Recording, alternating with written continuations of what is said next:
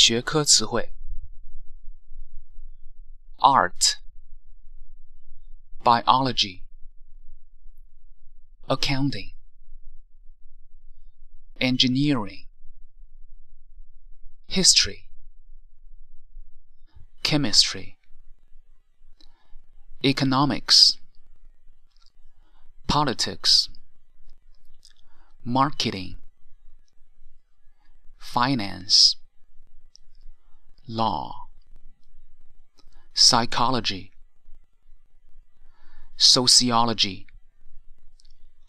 architecture, education,